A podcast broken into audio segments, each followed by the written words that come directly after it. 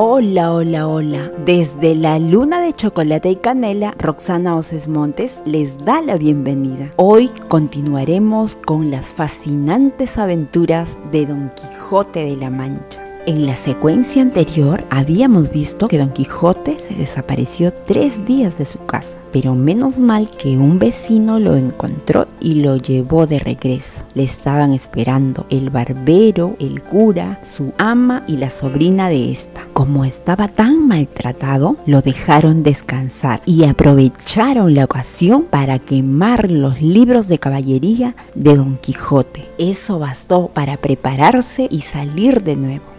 Así que habló con su vecino Sancho Panza para que lo acompañe en sus aventuras. Lo convenció ofreciéndole ser gobernador de una isla. Al salir del pueblo iban conversando. Sancho le decía, no olvide su merced lo que me tiene prometido, que yo sabré gobernar la isla por grande que sea. De pronto vieron unos molinos de viento y se detuvieron la suerte nos favorece más de lo que esperábamos, amigo Sancho. Mira a esos gigantes furiosos con quienes pienso entablar batalla, dijo don Quijote. Mientras tanto, Sancho se preguntaba, ¿qué gigantes? Esos que allí están moviendo sus enormes brazos.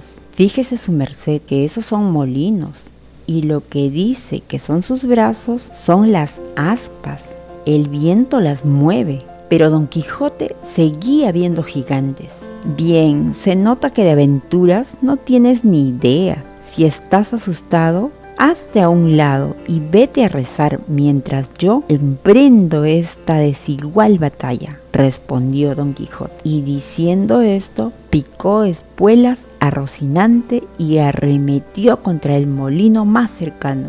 Señor, que no son gigantes, son molinos de viento, gritaba Sancho. No huyan cobardes y viles criaturas, y no muevan tanto los brazos. Por muchos brazos que tengan, igual me la pagarán, decía don Quijote. Con tanta fuerza atacó que clavó la lanza en una de las aspas. En eso se levantó un fuerte viento y caballero y caballo salieron volando por los aires.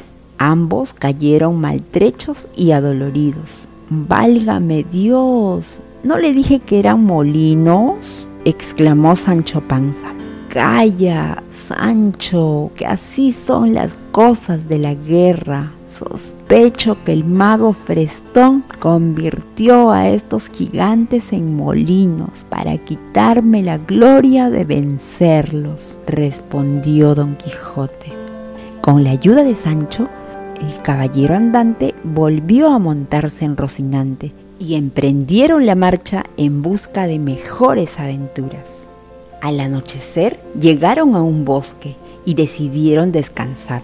Sancho había comido en el camino de lo que llevaba en sus alforjas y se quedó dormido enseguida. Don Quijote no cenó ni durmió. Se pasó la noche pensando en su señora Dulcinea, como hacían los caballeros andantes. Al día siguiente se encontraron con dos sacerdotes montados en mulas. Detrás de ellos iba una carroza con una señora y su criada, escoltadas por unos cuantos hombres a caballo y a pie. Esos, Sancho, sin duda son unos encantadores que llevan a una princesa secuestrada. Esta será una famosa aventura. Vas a ver, Sancho, dijo don Quijote. Esos son unos frailes, señor, y esa es una carroza con pasajeros respondió Sancho.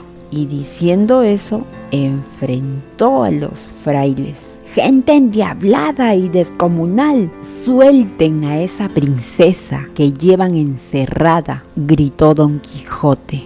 Uno de los frailes se dejó caer de la mula para salvar su vida. El otro salió corriendo Don Quijote se acercó al coche para decirle a la señora que la había liberado y que ella debía ir a contárselo a Dulcinea. Cuando vio que querían regresarlos al Toboso, un escudero que era vizcaíno se enfrentó a Don Quijote. hazte a un lado o dejas pasar la carroza o doy con tus huesos en tierra, le dijo. Pero don Quijote no se quedó callado, le respondió, si fueras caballero, ya habría castigado tu atrevimiento. Y de inmediato sacó su espada. El vizcaíno hizo lo mismo, tomó un cojín de la carroza para usarlo como escudo y consiguió darle un buen golpe a nuestro caballero. Pero Don Quijote dio un golpe todavía mejor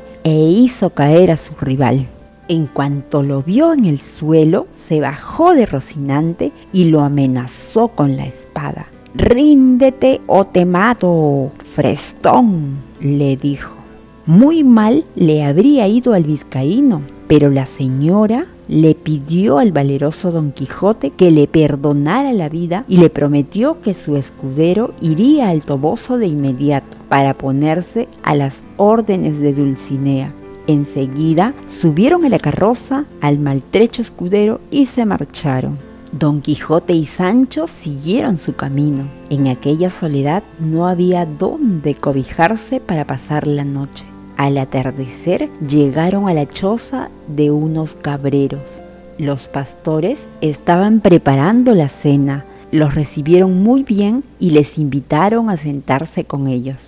La reunión transcurrió entre canciones y amenas charlas. Don Quijote tomó la palabra. Dichosa aquella edad en que no existían las palabras tuyo ni mío, pues todo era de todos y no hacía falta trabajar para ganarse el sustento. Llegó entonces otro pastor que traía una noticia del pueblo Compañeros, ¿saben lo que pasa en la aldea? Esta mañana murió aquel pastor estudiante Crisóstomo y se dice que fue por amor a Marcela, aquella muchacha que anda por los prados vestida de pastora. También se dice que encargó a su amigo Ambrosio que arreglara su entierro en el campo, allí donde vio a Marcela por primera vez. Creo que será muy interesante ir a ver la ceremonia. Todos acordaron ir a los funerales de Crisóstomo. Al día siguiente, muy temprano, se pusieron en camino y a medida que andaban, nuevas gentes se sumaban al grupo. Cuando llegaron, vieron a unos pastores que traían cubierto de negro el cadáver de Crisóstomo. Lo colocaron junto a unas rocas mientras cavaban la sepultura. Su amigo Ambrosio se lamentaba. De pronto, en lo alto de una roca apareció la mismísima Marcela. Todos se quedaron boquiabiertos, tanto de su inesperada presencia como de su hermosura. Cuando Ambrosio la vio, su tristeza se convirtió en odio. ¿A qué vienes? ¿A presumir de tu crueldad o a ver si con tu presencia brota sangre en las heridas de ese desdichado que murió por tu amor? Esta historia continuará. Si te ha gustado este episodio, compártelo y pasa la voz que estamos en la luna de chocolate y canela. Hasta pronto.